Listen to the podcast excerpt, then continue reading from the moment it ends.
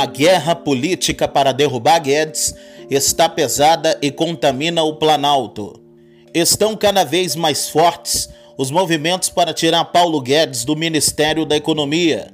A guerra, nesse sentido, saiu do Congresso, atravessou a rua e contaminou o Palácio do Planalto. Ciente desses movimentos, o presidente Jair Bolsonaro fez questão de levar Guedes a tiracolo no jantar da última quarta-feira com empresários em São Paulo.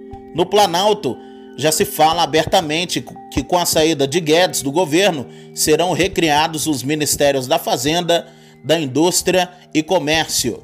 Acesse www.blogdobuião.com.br. Aqui a notícia não para.